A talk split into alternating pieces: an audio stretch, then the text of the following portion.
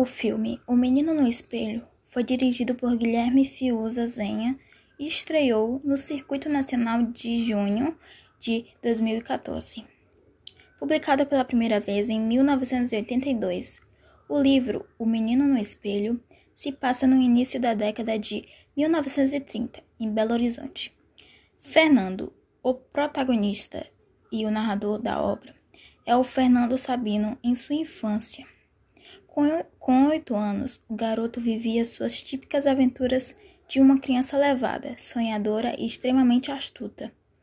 As peripécias que a personagem apronta se tornam mais divertidas, pois além do componente de memórias trazido pelo escritor, há também doses levadas de fantasias trazidas pelo pequeno Fernando.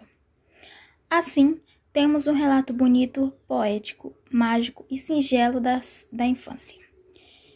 Em poucas páginas, o leitor já entra no universo infantil do narrador e passa a acompanhar ao longo dos capítulos as delícias e os desafios da vida dessa criança.